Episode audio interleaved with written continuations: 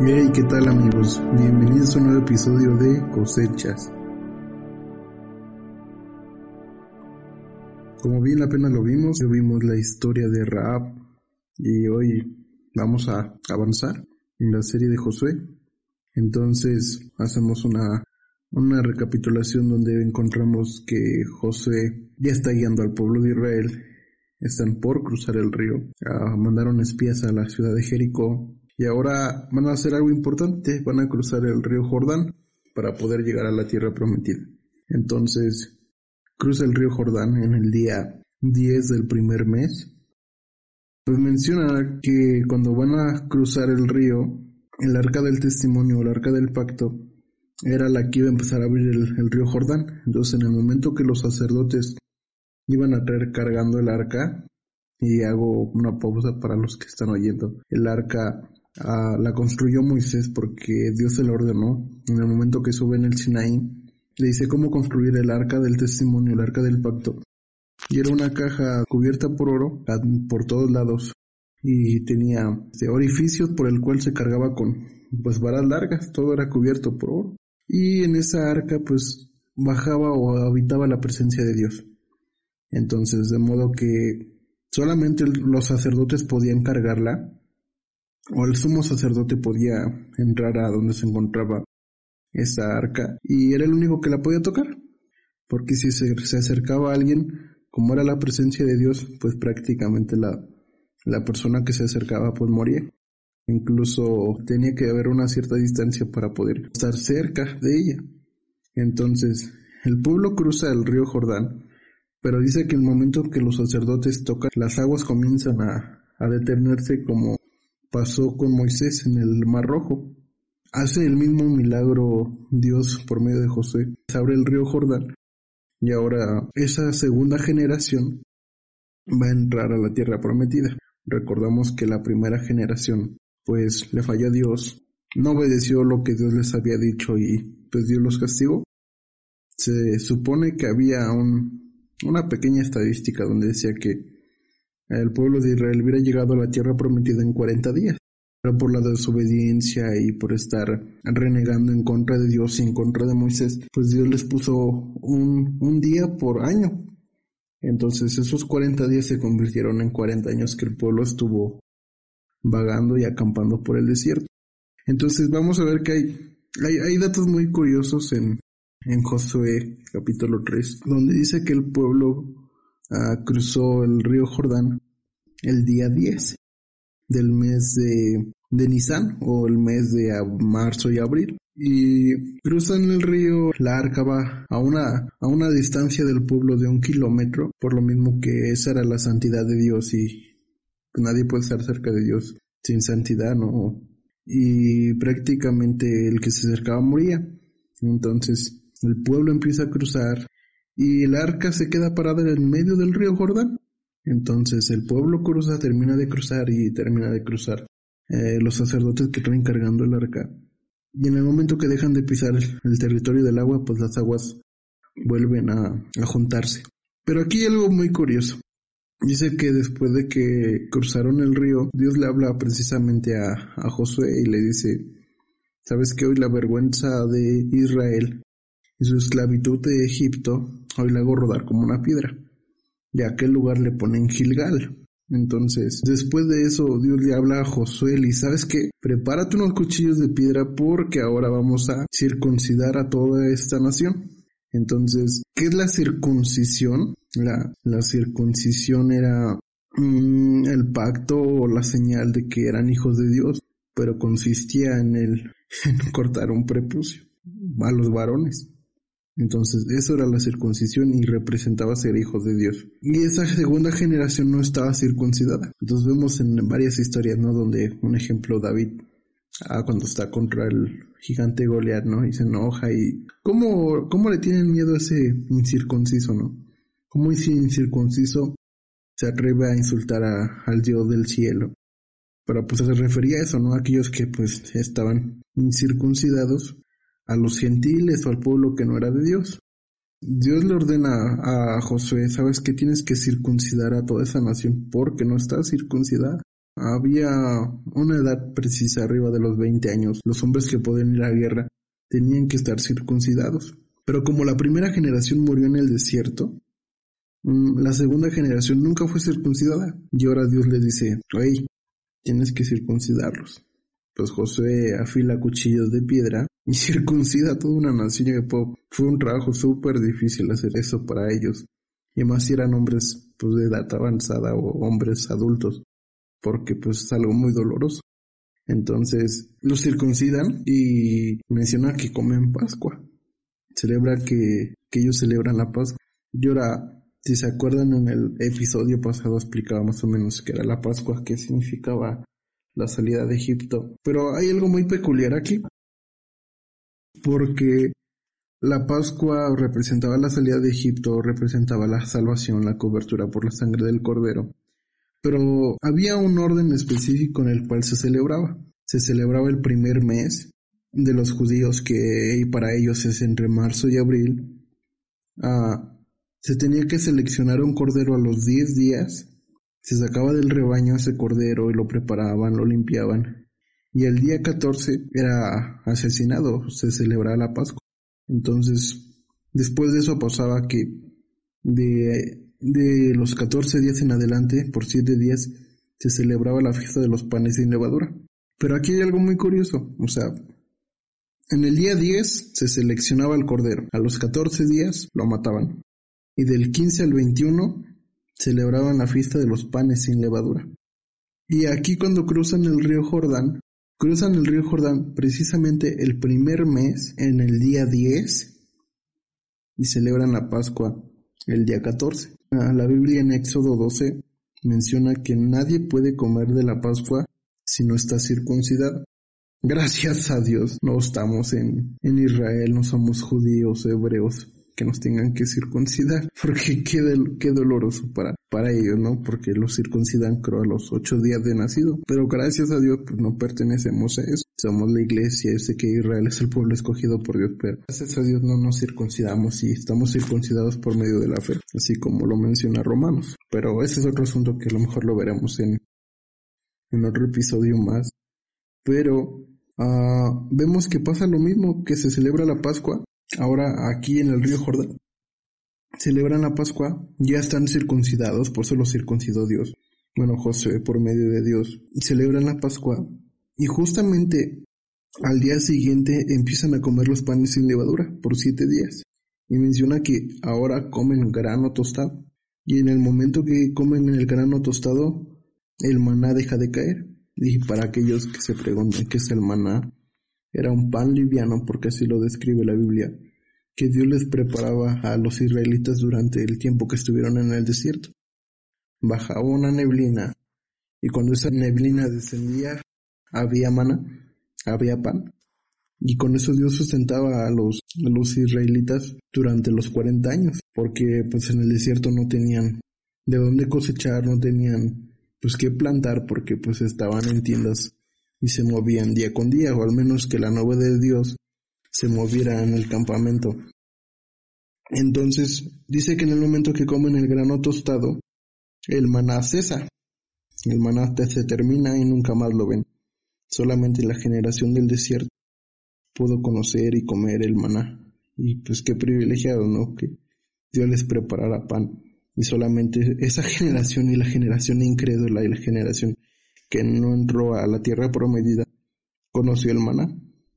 Aquí es muy peculiar porque hay una promesa donde les dice que cosecharían tierra que no sembraron, aquella tierra donde fluye leche y miel. Y ellos están cosechando una tierra que apenas están pisando que Dios les había prometido hace más de 400 años.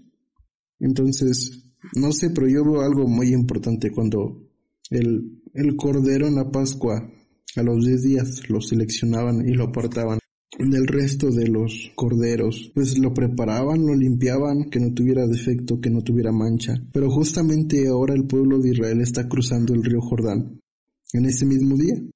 Y la verdad, estudiaba con mi esposa y, y le digo, no entiendo, no entiendo qué tiene que ver el sacrificio, apartar el cordero con que tengan que entrar precisamente el mismo día a la tierra prometida. Pero me daba cuenta que Dios los estaba preparando para entrar a Canaán. Y aparte, los circuncidó porque nadie podía comer la Pascua sin, sin estar circuncidado, pero ahora me doy cuenta que esa segunda generación tampoco estaba circuncidada y pues había estado en desobediencia durante esos años con Moisés. Ahora comen la Pascua y hay algo muy importante. Dios le habla a Abraham y le dice, hey, te prometo que serás padre de naciones, te daré multitudes que no podrás contar como la arena del mar, como las estrellas del cielo, pero estarán 430 años esclavizados. Y se cumple con, con Moisés, en el tiempo de Moisés y la, y la esclavitud en Egipto. Fueron 430 años. Entonces, cuando están celebrando la Pascua y el primer mes, prácticamente el pueblo de Israel estaba celebrando su independencia. Entonces, la Pascua sí representaba la salida de Egipto, pero también están celebrando porque es una de las fiestas judías o las fiestas solemnes de Israel, la Pascua, y están celebrando su independencia porque salieron de la esclavitud. Ahora Dios les está cumpliendo, están celebrando la Pascua porque acaban de cruzar el río y del río hacia adelante, del río Jordán, todo ese territorio, todo lo que pisaran con sus pies, válgame la redundancia, iba a ser de ellos. Todo lo que tocaran con sus plantas de sus pies les pertenecería ahora a ellos. Entonces están celebrando la Pascua porque literalmente por fin son libres y libres del desierto. Están celebrando su independencia, están celebrando su libertad y se está cumpliendo la, promesa de Dios donde les daría una tierra donde fluye la leche y la miel. Y están celebrando que ya no son esclavos. O sea, imagínense qué, preciso celebrar la Pascua pero ahora sí lo estaban celebrando de forma literal porque ya eran libres. Dios los había sacado de la esclavitud de Egipto. Y al otro día iban a comer panes sin levadura. Pero hubo siete días en los que celebraban los panes sin levadura. Y esos mismos siete días fue cuando Dios le ordena a Josué que tienen que rodear la ciudad de Jericó. Entonces, durante todo un día no iban a hacer nada más que rodear una ciudad. Y Dios le dijo, ¿sabes qué vas a hacer esos siete días? Nada más rodea la ciudad y al final gritas y los muros se van a caer. Y suena muy, muy chistoso, ¿no? Porque este es de los milagros más raros que existen en la Biblia. O sea, yo sé que hay milagros súper sorprendentes, pero ese es uno de los milagros más raros, ¿no? ¿Qué tengo, qué tienes que hacer, Josué? Dale siete vueltas a una ciudad tan enorme que en el último día grita mucho y se van a caer todos los muros. O sea, a mí me diría algo así Dios y yo, ¿qué? No, o sea, no tiene lógica, ni siquiera va con la, pues, con la gravedad, ¿no? Que tiene que ver este, la anatomía con la biología. O sea, no da nada que ver. Pero en esos siete días que iban a estar dando la vuelta, son los mismos siete días en los que el pueblo de Israel celebraba los panes sin levadura.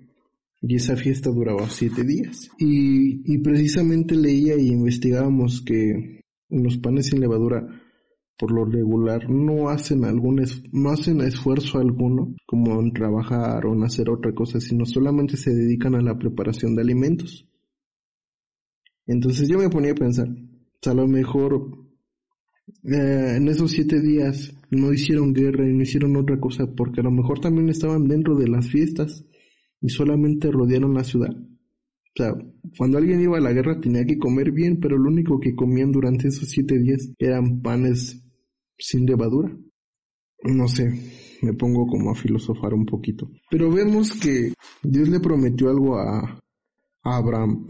Le dijo que 430 años estarían esclavizados y luego le daría la tierra prometida, la tierra de Canaán. Pero fueron esos 430 años, más los 40 años en el desierto, hacemos una cuenta de 470 años.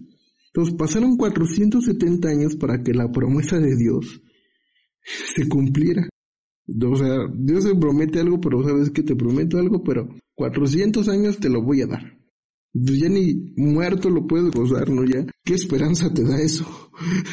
que hasta tu generación lo van a gozar, pero tu descendencia va a esclava, ¿no? Pero ahora vemos en el, en el capítulo 6 Vamos a resumirlo un poco.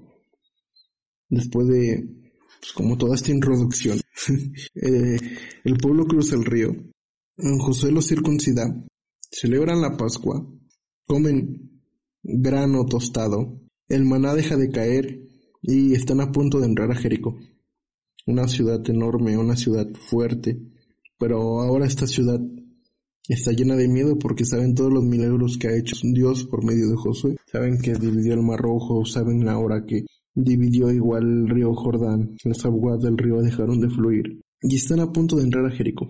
Entonces toda la ciudad está aterrada, el rey tiene miedo, todo el pueblo tiene miedo. Y ahora los hijos de Israel están en la tierra prometida, acaban de cruzar el río, acaban de ser libres, acaban de independizarse de la esclavitud Acaba de cumplirse la promesa de Dios que le hizo a sus padres a la primera generación. Esta es la segunda generación. Y ahora pues Dios les dice, ¿sabes qué? Darás siete vueltas. Tienes que rodear a la ciudad. Siete vueltas. Siete días. Y van a sonar trompetas. Órale. con el cuerno del carnero, no el chofar. Y el último día darán siete vueltas. O sea, el último día van a dar siete vueltas. Y hay algo muy curioso porque Mm, no sé ustedes, pero considero que Dios tiene algunos números favoritos en su repertorio, pero el 7 es súper especial para Dios. Entonces considero que Dios tiene un, un número favorito, que es el 7. Ah, ven que seis días creó al mundo y el séptimo descansó. El día 7 es el día de reposo. En los panes de levadura se celebra siete días y en el séptimo día hacen una gran celebración, hacen un buen banquete.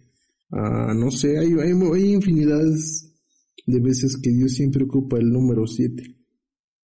No, no, no lo sé con exactitud qué signifique, pero sí es un número favorito de Dios. Entonces, tienen que rodear la ciudad. Y el último día van a dar siete vueltas. No van a hacer ruido, no van a hablar. Solamente se van a ir callados dando vueltas a la ciudad. Y el último día tienen que dar un grito tan fuerte el más fuerte es el más, ah, más feo, ¿no? Y los muros van a caer. Y lo repito, este es de los milagros más raros que existen en la Biblia. Entonces, van a tomar la ciudad después de que caigan los muros. Y así pasó. Dieron una vuelta, al otro día otra vuelta, y así hasta el séptimo día. Y el séptimo día dieron siete vueltas por toda la ciudad. Josué les dijo que gritaran lo más fuerte. Gritaron y los muros de la ciudad cayeron. El pueblo de Israel toma la ciudad, se hace, se hace la guerra de Infinity War, toman la, toman la ciudad y vencen. Pero Josué va y le dice a los dos espías, ¿saben qué? Van a cumplir la promesa que le hicieron a Raab. Van a entrar a su casa y van a salvar a Raab, a su padre, a su madre, a sus hermanos, a todos los parientes que estén dentro de su hogar y sáquenlos y se los van a traer con ustedes. Y la Biblia cuenta ¿no? que se llevaron a, a y a su familia y habitaron con, los hijos de Israel. Se cumplió esto donde colgó cordón color grande en su ventana y fueron salvos por Dios. Sabemos que es sorprendente, ¿no?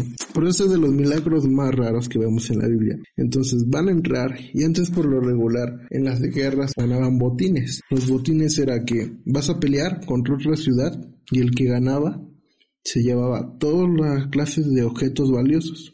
Los objetos más valiosos como oro, plata, bronce, este, becerros, caballos, puercos, todo lo que había, se lo llevaban y ese era el botín. Todo lo que podían rescatar de utilidad o de objetos valiosos de esa ciudad. Pero aquí pasa algo muy distinto. Dios les dijo a todo el pueblo y les dio una orden. Todo el oro, toda la plata, todo el bronce, todo el hierro, no lo van a tocar. Va a pertenecer a la casa de Dios. Y lo sé que hay un texto donde dice que el oro y la plata le pertenecen a Dios. Pues todo, todo le pertenece a Él, todo es para Él. Pero en específico le dijo a ellos, no van a tomar nada de esta ciudad. Esta ciudad no la pueden tocar. Todo el oro la plata le pertenece a Dios. Y ahí de aquel que tocare algo, porque va a traer desgracia al campamento. Entonces, vencen, eh, Dios le da esta orden a Josué y al pueblo de Israel. Pero cuando vencen al final y destruyen toda la ciudad porque se cayeron los muros, fue, fue quemada. Josué hace una maldición, ¿no? Que cualquiera que quisiera reconstruir Jericó eh, será maldito y será sobre su hijo mayor y sobre su hijo menor, algo así, ¿verdad?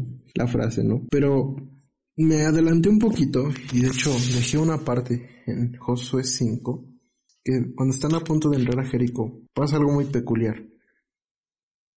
Si ya comieron Pascua, ya, ya se circuncidaron, ya sanaron, ya comieron de los primeros granos de las cosechas. Y, y ahora Josué dice que levanta sus ojos, alza sus ojos al cielo y ve a un hombre con una espada, con una espada desenvainada. Y Josué se acerca a este hombre y le dice, ¿eres amigo nuestro o eres nuestro enemigo? Este hombre le responde, ¿sabes qué? No soy ninguno, soy el príncipe de Dios. Cuando oye Josué esto, pues se queda como en shock. Se postra, lo adora, porque entiende quién es. Y ahora le pregunta, ¿qué, qué quieres que haga? No? Soy a tus órdenes, ¿no? ¿Qué hago? Y, y este hombre le dice, quítate la sandalia de tus pies porque el lugar santo es. Y se parece un poco cuando en Éxodo 3 se le aparece este mismo personaje a Moisés. Entonces vamos a filosofar un poco porque hay ocasiones donde aparece la figura de Cristo de Jesús en el Antiguo Testamento antes de su encarnación. A esto se le llama teofanía. Entonces, hay muchas ocasiones donde vemos a Jesús en el Antiguo Testamento y Jesús nació en el Nuevo Testamento. Y a estas partes se les conoce teofanía, las apariciones de Cristo antes de su encarnación. Entonces, yo me ponía a pensar, José levantó su vista y de repente vio a un hombre. Lo ve con una espada. Y a la reina Valera en ocasiones menciona al ángel de, de Jehová o al ángel del Señor. Pero dejemos al ángel del Señor y todas las veces que menciona eso, todos los personajes de la Biblia que se les encuentra a este personaje llamado el ángel del Señor, todos se postran ante él y todos hacen la misma expresión y dicen, ¿saben qué? He visto a Dios cara a cara, soy hombre muerto. Vemos a, Moisés, a Abraham, a Gedeón, o sea, hay infinidad de nombres, ¿no? Que han visto a, a este personaje y todos se postran ante él y todos dicen que vieron a Dios. Como un, un personaje le dicen que es Dios. Si lo menciona como un ángel, como el ángel del Señor, como el comandante del Señor, como el príncipe del Señor. Y todos, todos toman referencia y este, este ser nunca se rehúsa a ser adorado. De hecho, vemos que desaparece, vemos que acepta su adoración. Y la única persona que puede aceptar adoración es Dios. La única persona que tiene el nombre como príncipe de paz o el príncipe es Jesús. Entonces, si nos vamos un poco adentrándonos a, a vamos a pues, hablar un poco de teología, todas las partes donde menciona a este personaje y que le adoran y él recibe la adoración es Jesús. Porque hay partes donde se les menciona que se le apareció un ángel y las personas se le postraron. Inmediatamente los ángeles dicen, ey, ey, ey, no, no, no me adores. De hecho, yo soy un siervo igual que tú. Adora a Dios. Pero todas las veces que se le aparece a este personaje, creemos que es Jesús y sabemos que es Jesús. Entonces, este ser se le aparece a Josué. Jesús se le aparece a Josué en una teofanía. Pero aquí hay algo muy curioso. Espero estarme dando a entender porque es súper difícil luego explicar temas así. Y dice que Josué alza sus ojos, alza su vista y ve a Jesús con una espada, en forma de guerra. Pero de repente le va, se acerca a él y le pregunta, hey, ¿eres amigo o eres enemigo? Hey, no soy ninguno, soy el príncipe de Dios. Josué lo adora. ¿Qué quieres que haga, no? Quítate las sandalias porque el lugar es santo. Y así se parece cuando se le presenta a Moisés, ¿no? Quítate las sandalias porque la tierra que pisa santa es, sea, como el trabalenguas que nos enseñaban en la escuelita dominical, en, los domingos, cuando íbamos a la iglesia como niños. Pero ahora Jesús se le aparece a Josué antes de entrar a Jericó. Y es algo muy peculiar porque a quién no le gustaría que en una parte de nuestra vida Jesús se nos presentara así como se le presentó a Josué. Y ahora yo noto algo muy, muy, muy raro y es, ¿por qué, ¿por qué Josué le pregunta si es amigo o enemigo? No tenía nada de diferente este hombre con, con los del pueblo de Israel para decirle, hey, eres amigo o enemigo. O sea, no saber distinguir a un hombre de entre los que son suyos. O sea, Josué conocía a su gente, Josué sabía quién eran los de Israel, de, hecho se distinguía, ¿no? O sea, es como hoy en día puedes distinguir a un mexicano de un, de un gringo, o sea, de un estadounidense, pues mexicanos, gorditos, chaparritos, morenitos, tacos, nopales, ¿no? y el estadounidense, güero, ojos de color alto, blanco, o sea, hay una diferencia que podemos distinguir a leguas quién es un mexicano y quién es un extranjero. Pero ese hombre no tenía algo en, o sea, nada diferente. Se veía común como los demás hombres, porque ni siquiera puede distinguir si era un amigo o era enemigo, si era de ellos o estaba en contra. Bueno, ya haciendo alusión, ¿no? Jesús era judío y cuando nació era judío pero pues aquí todavía no nacía y no había tanta diferencia. Vemos que sí era Dios, pero se presentó de una forma tal vez como un guerrero, pero no le notaba lo diferente. Y ahora, aquí pasan un montón de cosas. Ah, dice que Josué alza sus ojos y y creo que algún momento de nuestra vida hemos alzado la vista al cielo. Y cuando tú y yo reconocemos y alzamos nuestra vista al cielo y reconocemos cuán grande es Dios y qué tan diminutos somos cuando ponemos nuestra mirada en el cielo. Me gusta mucho la parte donde el rey David, cuando oía de Saúl o de su hijo, y se escondía en las cuevas. En los salmos como, como expresa, ¿no? De que él ve las estrellas, ve, ve la plenitud de los cielos y ¿quién es el Hijo del Hombre? Para que te acuerdes de él y quién es el Hijo del Hombre para que tú lo visites. O sea, él veía el cielo y reconocía cuán grande era Dios, qué tan diminuto se sentía al ver el cielo. O sea, pruébalo una vez, ¿no? Quédate viendo al cielo y pues sé que no tiene final. Y el cielo es inmenso y nosotros estamos en, en este mundo donde somos un ser tan diminuto y así Dios nos amó tanto que dio a su Hijo. Pero Josué levanta su mirada al cielo, reconoce quién es Dios. Y de repente en un abrir y cerrar de ojos está un hombre parado ahí con una espada. Y ahora Josué se le acerca, no sabe quién es. Josué se le acerca y le hace esta pregunta, ¿no? ¿Quién eres? ¿Eres amigo eres enemigo? Y no sé, tal vez se le pudo haber presentado de una manera diferente, pero se le presentó con una espada en su mano. José se le acerca y no sabe qué onda, quién es, hasta que le pregunta, ¿sabes? ¿Estás con nosotros o estás en nuestra contra? Y Jesús en ese momento le dice, no, soy el príncipe de Dios. ¿Qué, y José, ¿qué quieres que haga? No, estoy a tus órdenes, ¿qué hago? O sea, ¿qué debo hacer para conquistar? ¿Qué debo hacer para salir en adelante? ¿Qué debo hacer para lo que viene? Y Dios le responde, quítate las sandalias. Es como muy chistoso porque creo que si Jesús se nos apareciera y, y le preguntáramos o le hicieras la pregunta que más deseas contestar. Hey, ¿qué hago? ¿No? ¿Cómo, cómo sobrevivo a esto? ¿Qué, ¿Qué hago si mi familia no está? Hey, ¿cómo manejo esta situación en la iglesia? Hey, ¿cómo manejo esta situación con mis amigos? Y Jesús, quítate las sandalias. Pues en ese tiempo nos diría, hey, quítate los, los Converse, quítate los, los tenis, quítate las zapatillas si eres mujer, ¿no? No sé, creo que no sería una buena, no sería una respuesta que esperaría de Dios. No, no entendería qué onda con eso. Pero él alza su mirada, le acerca a Jesús. Y sabes que me pongo a pensar que de alguna manera u otra José se le acerca y su circunstancia que está pasando, porque era un hombre de guerra, era un tiempo donde había guerra. Eh, mira a Dios desde su circunstancia, mira a Dios desde el momento que él está parado entonces José está viendo a Dios desde su circunstancia. Ahora la pregunta del millón. ¿Cómo estás mirando a Dios desde tu circunstancia? Si solamente lo miras como religión, si solamente lo estás viendo como un amigo, si de tu circunstancia solamente lo vemos como la monedita de oro cuando hay problemas, si solamente lo vemos como, ay Diosito, ahora sí te voy a servir si me libras de esta. O sea, la circunstancia que José lo veía de guerra desde su punto de vista, era con él o en su contra. Pero, pues así lo está viendo José.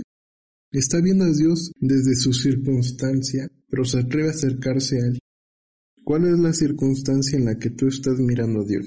O sea, ¿qué estás atravesando o qué estás pasando? Que solamente puedes saber ver a Dios de donde estás parado, pero no puedes ver a Dios desde los diferentes ángulos. Y como Jesús sabía desde qué circunstancia Josué lo estaba mirando, le dice, hey, no soy de lo, no soy lo que tú estás pensando. Yo soy el príncipe de Dios. Hey, no solamente soy el que te puede salvar en una enfermedad. Hey, no solamente soy Dios cuando me necesitas. Hey, no solamente estoy cuando tienes miedo. Hey, no solamente estoy cuando te hace falta dinero. Hey, no solamente soy un objeto, soy el príncipe de Dios. Soy el príncipe de paz, soy el consolador, soy tu salvación, soy tu redentor. Hey, soy Dios. Hey, soy tu amigo. Por eso, ¿desde qué circunstancia estás mirando a Dios? Y es bueno, ¿no? Saber en ocasiones eso. Que Dios no solamente es lo que tú crees que es. Dios no solamente es lo que tú crees saber de Él. Dios no solamente es el sanador. Dios no solamente es el que te puede restaurar tu matrimonio. Dios no solamente es el que consuela. Dios no solamente es amor. Dios no solamente es el perdonador. Dios no solamente es el redentor. Dios no solamente es el salvador del mundo. ¿Desde qué circunstancia estás mirando a Dios? Que no te permite ver todo lo que realmente Él es. Después de que le dice, ¿sabes qué? No soy ninguna de las cosas que tú me estás preguntando. Soy más que eso. José entiende quién es. Tiene miedo de ver a Dios cara a cara. Se pone con su frente en el piso, que será el símbolo de la adoración. Y le pregunta, ¿qué quieres que haga? ¿Qué debo hacer? No sé, tengo miedo, ¿no? Por eso le decía, se esfuerza y se valiente. Hey, ¿cómo debo guiar al pueblo? ¿Qué debo hacer con mi vida? Y Jesús le responde, quítate las sandalias. Y dice que José lo hizo. No se sabe qué más pasó, no se sabe si platicaron, no se sabe si en ese momento Jesús desapareció. Pero creo que la pregunta que todos necesitamos es, hey Señor, ¿qué debo hacer en esta circunstancia de mi vida? Y Jesús te dice, quítate tus tenis.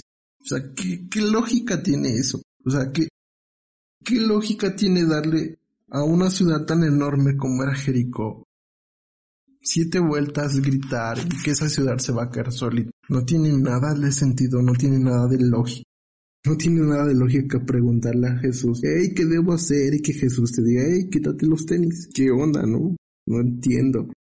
Y estudié este texto, en serio, como no se pueden imaginar, de veces. Leí como ocho traducciones diferentes para poder entender esto.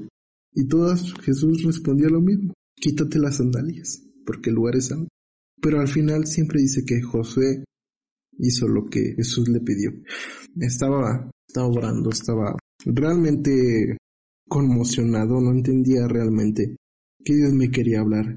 ¿Qué tenía que ver con que el, en el mes primero a los 10 días se sacara el cordero a los 14 días se matará. Del 14 al 21 se celebran los panes sin levadura. No entendía qué tenía que ver eso con que hayan entrado precisamente el mismo mes, en el mismo día, al río Jordán, que hayan celebrado la Pascua. Hey, entiendo que hay una similitud, entiendo que, que hay algo aquí.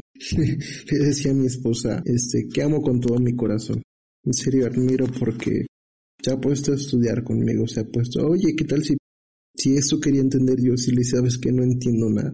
Y me volví a decir, ay, ¿qué tal si les quería dar a entender esto? Y yo, creo que sí, pero sigo sin entender nada. Creo que Dios le iluminaba más a ella porque yo me daba respuestas y yo decía, no entiendo nada todavía.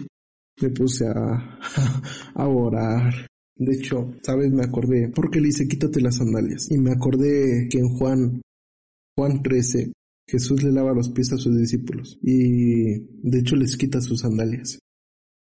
Hay una toalla y Pedro no se deja, ¡Ey! No, no, no, no, no, ¿cómo crees? Tú eres Dios. No dejaré que tú me laves los pies. De hecho, yo te debo lavar tus pies, ¿no? Siempre Pedro era bien entrabancado. Me encanta luego la actitud de Pedro. Y Jesús le dice, si no, si no dejas que te lave los pies, no tendrás parte conmigo. De repente Pedro se le bota y le dice, ¿sabes qué? Pues mejor lávame mi cabeza, no lávame mis manos y lávame mis pies, dame un baño. Dice, hey, si te bañaras bien, solamente necesitas que te lave los pies. Y de repente no se me había ocurrido nunca, pero todas las ocasiones que pasaba teofanía de Cristo en el Antiguo Testamento, a muchos les dijo, hey, quítate las sandalias porque el lugar que pisas santo es. Y en ese momento mi esposa me dice, hey, ¿por qué Jesús le quitó sus sandalias? No significa que porque Él era Dios y su presencia estaba ahí, por eso les quitó sus sandalias. Y cuando me dijo eso, me quedé meditando y dije, cierto, tiene toda la razón y nunca lo había pensado. Pero aquí con Josué se le presenta con una espada, un, siempre pues lo que va a la espada siempre va amarrado a la cintura, el objeto del arma. Por ahora aquí Jesús en este día traía una toalla amarrada a su cintura y le lavaba los pies y traía una, una vasija en vez de espada y ahora le lavaba él los pies a sus discípulos. Sabes, no entendía nada. ¿Qué tenía que ver con que Jesús se le apareció a José, bajó para encontrárselo lo único que le pide Jesús es quítate tus sandalias, quítate tus tenis. Y quería saber qué Dios quería, quería hablarnos. Quería entender la circunstancia que estaba viviendo Josué en ese momento en Jericó, antes de entrar a Jericó. Y no entendía nada. Y muchas veces en la vida no entiendo nada. Sabes, he pasado circunstancias muy difíciles en mi vida donde, perdónenme si soy tan hereje, pero donde he pensado en rendirme, donde he dicho, ¿por qué estás conmigo, Señor? Te sirvo, tú sabes que te quiero, sabes que te adoro. ¿Por qué me pasa esto? Hey, Señor, me fui a un instituto bíblico para crecer y sigo estancado. ¿Por qué lo permitiste? Señor, voy todos los domingos a la iglesia y te sirvo. ¿Por qué? No sé si sean ustedes o sea, yo el único que de repente ha querido dejar, donde ha querido abandonar. Pero hay algo que me gustó de mi pastor eh, en esta reunión pasada. Y dijo que muchas veces cuando hemos querido renunciar al Evangelio, el espíritu que Dios puso en nosotros es lo que hace luchar para que no lo abandonemos. Y si me escuchas, creo que algo que nos hace entender ya no abandonarlo es su Espíritu Santo. Y tal vez estés como él. No entiendas qué estés pasando en tu vida. No entiendas los propósitos de Dios en esta circunstancia, en estos tiempos tan difíciles de pandemia no entiendes qué esté sucediendo a tu alrededor, pero déjame decirte algo. Y hubo un pasaje estudiando precisamente sobre lo que iba a hablar y no entendía nada. ¿Sabes? Le decía a mi esposa, no entiendo nada, ya, le, ya releí tantas veces esta parte de Josué que la verdad no entiendo ni una sola gota. Y comencé a leer esa parte donde Jesús le lava los pies a sus discípulos. Y hay una parte donde Jesús Dice, tal vez no entiendas lo que estoy haciendo hoy, pero lo entenderás. Y cuando leí esta parte, comencé a llorar, porque precisamente no sabía no entendía que Dios quería darme a entender en ese momento. Quería rascarle, quería tener algo tan profundo, algo, algo nuevo, quería, no sé, sea realmente, ay, miren lo que descubrí, y no podía entender nada. Y muchas veces así estoy. No puedo entender los planes y los propósitos de Dios que tiene para cada uno de nosotros. Pero entendí que tal vez no sepas o no entiendas lo que estás pasando, pero por algo lo entenderás. Y eso es lo que Jesús nos dice. Tal vez no entiendas lo que estoy haciendo hoy, pero lo entenderás. Y se relaciona mucho con aquel pasaje que dice que Dios acomoda todas las cosas para bien para aquellos que lo aman, como lo dice Romanos. Tal vez rodar una ciudad no tenga sentido, tal vez solo quitarte tus zapatos, tus sandalias no tenga sentido, pero Jesús quiere tu obediencia. Tal vez lo que Dios te pide hoy sea muy mínimo. Tal vez, hey, yo quiero hacer más, yo estudié, yo ya me preparé, ¿qué es lo que sigue? Y Jesús, solo quiero que te quites tus sandalias. Dios muchas veces quiere más tu obediencia que, perdón por decirlo, pero llegas más pancho enfrente de la gente. Dios solamente quiere tu obediencia, quiere nuestra obediencia. Y por más diminuto que sea lo que Dios esté pidiendo, tal vez no lo entiendas hoy, tal vez no lo entiendo hoy, pero lo entenderemos porque Dios tiene un plan mejor para nosotros. Josué alzó su vista al cielo, se acercó a Jesús desde su postura, como miró a Dios y le obedeció. Apenas, apenas oí un ejemplo, una historia, donde un niño le pregunta a su papá qué tan grande es Dios. Y él, su padre le responde, ¿ves ese avión que va ahí arriba volando? ¿De qué tamaño lo ves? Pequeño. Ok. Y no le dice más. De repente su padre lo lleva al aeropuerto y le dice, ¿de qué tamaño es el avión que está aquí? Y el niño le responde, es enorme papá. Y su padre le responde, cuando estás más cerca es más grande. Así es Dios, cuando más te acercas es más grande. Así que alza tus ojos al cielo, acércate Jesús. Y tal vez lo que Jesús te diga hoy no tenga sentido, pero en un futuro lo entenderás.